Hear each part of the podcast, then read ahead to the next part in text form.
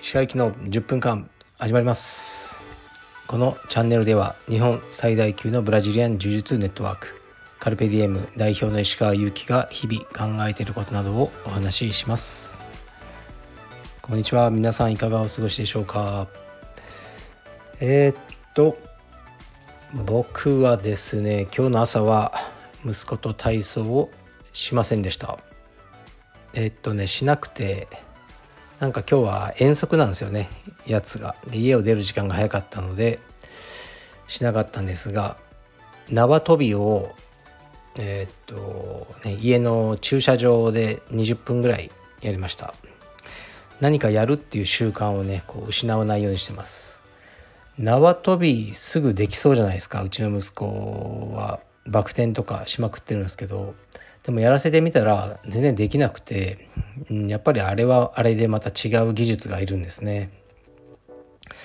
あんな簡単なことが何でできないんだろうってこう見てやっぱ難しいんですよね子供は。でもそういう時に YouTube とかで縄跳びの教え方とか出てきてすごく役に立ちますね。それに沿って教えるとあのすごくあのうまくなりそうな気がします。で昨日は僕は仕事あんまりしないでえっと娘と映画を見に行きました。新宿に。でもう多分ほとんどの人が好きな映画僕も大好きな「ショーシャンクの空に」ですね。もう28年前の映画。すごいですよね。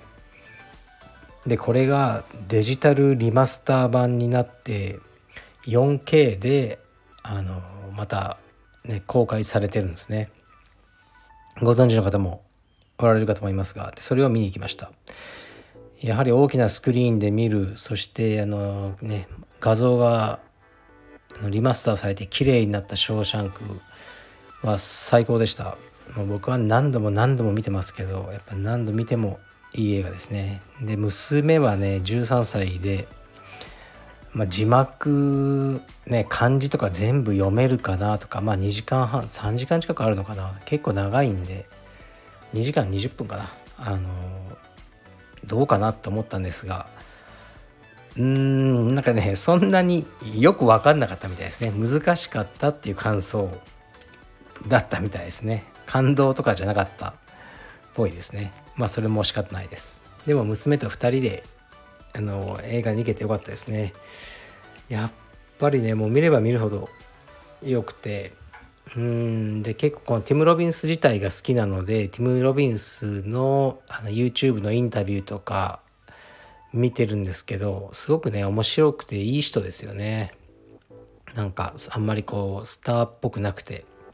でこの映画自体はね「フォレスト・ガンプ」とか「パルプ・フィクション」と同じ時期に公開されたこともありあまり振るわなかったらしいですねその公開時は。でもその後ね、まあ、ビデオとかいろいろねあの語り継がれる映画になってもう今でもうーん、まあ、ショーシャンクは色あせないですね。やっぱキャストが良かったですね。あのウィキペディア見ると最初のこうまあ、主役のアンディ・デュフレーンですよね。役にトム・ハンクスとかトム・クルーズケビン・コスナーとかが検討されたらしいですね。多分もうその誰もダメだったんじゃないかなと思いますね。僕が一番好きなシーンがアンディがあのレコードの、えー、フィガロの結婚をかけるシーンですね。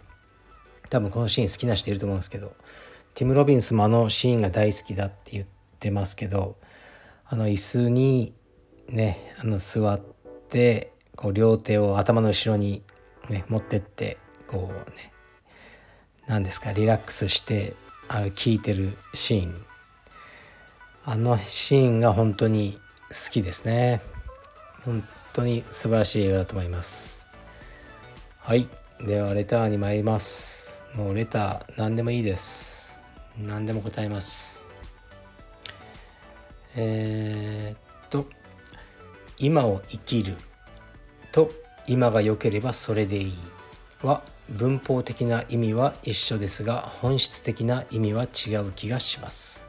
前者は過去を許して思っても仕方ない未来のことを諦めて今日という日を丁寧に生きること。というニュアンス。後者はその日で行き当たりばったりで目の前の快楽の身を求める。のようなニュアンスがあります。石川先生の「今を生きる」のニュアンス感覚のようなものを聞かせてほしいです。長文失礼しました。ご回答いただけたら嬉しいです。はいありがとうございます。うーん僕はあんまりこんあのこんな小難しく考えてないですね。今を生きるっていう言葉の意味はそれ以上のものはないと思いますね。あの文法的にどうとか本質的にどうとかそれはまあ個人の解釈でしかないのであのこの言葉自体には何の意味もないと思ってますね。僕の場合は特に過去ですね。過去は本当に気にしない。もう昨日のことももう捨てようと思ってますね。全くもうどうしようもないし変えられないからまあ未来はね頑張ったら変えられるんで頑張ろうとは思ってますけどあまりこう先のこと考えて生きてないですね。だからビジネスの話とかをしてるとこう利回りがどうで10年後から利益がどうとか言われるとああもういいもういいって言いますね。10年後俺生きてないよそういうのはいいよってすぐに言っちゃいますね。23年先しか考えてないのでまあこの前者後者どっちがいいって分かんないですけど僕はこの間ぐらいしかないかもしれないですね。うん今日という日を丁寧に生きる。丁寧に生きるってどういうことですかね。それさえも僕にはよくわからないですね。はい。適当に生きてます。後者に近いかもしれません。僕は。はい。では次いきます。これも似たようなですねみんな生き方になんか 迷いがあるんですかね。いつも楽しく拝聴しています。マツコ・デラックスが自分の意思で決断して生きるのもいいけど流されて生きると自分では選ばない思いもよらぬ体験ができるというようなことを言っていました。鹿先生はこれについてどう思いますか？鹿先生は自分の人生の決断は自分で決めてきましたか？また流された先で面白い経験をしたことはありますか？分かりづらい質問で申し訳ありません。気が向いたらご回答いただけたら嬉しいです。はい。ありがとうございます。うんまあ重要な決断仕事とかは流されてやってきたことはないですね。自分それ後悔につながっちゃうんで失敗したら。だから何でも失敗しても、えー、成功してもね自分で決断したことだったというとね、まあ、諦めもつくんで人に流されることはないんですけどあの、まあ、話のレベルがすごく下がっちゃいますけどあの映画とかそうですよね。いいかもしれないですね。自分だったら絶対見ない映画とかを娘がいるからディズニーとかであの見てめちゃくちゃ感動したとか。ですね。そういうことはあるのでたまに流されてみようと思いますけど大抵まあ面白くないですよね。うん。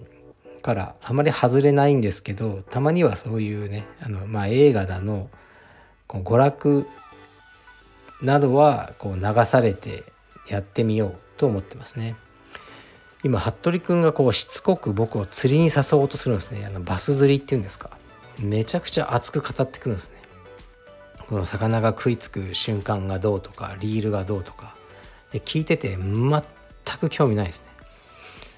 でしかもその魚どうすんの？っていや逃がすんですよ。みたいな。なんで？なんか逃がすために釣ってんの？な。何のためにやってんの？みたいな。いやその瞬間がもうマジでたまんないんです鹿さんお願いしますまあ、お願いされてもねそんな暇じゃないよって今言ってるんですけどもしかしたらねちょっと流されてみるかもしれないですね。いや僕はあのね細かいとこがねこうなんわかんない想像するしかないですけど靴の中に水が入るとか蚊に刺されるとかねそういうことが嫌なんですよね。まあでもあのバス釣りやってみようかなとは思ってますね。多くの人が面白いっていうことは多分面白いんだろうなとは思ってます。ラストいきます。鹿先生旦那デスノートをご存知でしょうか？最近ネットで知り興味本位で調べたのですが非常に後悔しました。なぜここに後悔し投稿している奥様は自分の不幸を全て旦那のせいにしてひどい人は死まで望んでいるのでしょうか？人間の負の部分を見たようで辛い気持ちになりました。はいありがとうございます。知らなかったので旦那デスノートと検索してさっき見てみました。うんもう最悪ですね。あの3つぐらい見てもうあの違うチャンネルにあのチャンネルっていうかね違うサイトに切り替えちゃいましたけどまああの奥様たちがその自分の旦那のね文句をガーッとね、まあ、書いてるサイトですね。もう死ねばいいとか臭いキモい死ねじじいみたいなことをいっぱい書いてて、まあ、すごくストレスが溜まってるんでしょうね。まあでもね、うん、無理やりさせられた結婚じゃないじゃないですか。多分今の時代ね。あの自分で選んで結婚した人なんでその言葉の半分は、まあ、自分のせいですよね。でもう顔も見たくない死ねとか言うんだったらねあの離婚とか何でもあるんでねした方がいいでしょうねそれを、まあ、書いてストレス解消になるのかなまたね夜そのキモいやつが家に帰ってくるわけだからそう思っちゃってることは仕方ないから僕だったらもうねさっさと離婚するとかあのそういうふうにすると思いますね。はい。うんなんかこうネットになんかねこう誰かの悪口を書き込むとかそういう思想が僕はないですね。はい。うんそうです。そういうことをする暇があったらもうクワガタの餌でも与えます。というわけで今日はちょっとね楽しみなあのランチに行ってきます。写真家の人とご飯を食べてきます。はい、じゃあ失礼します。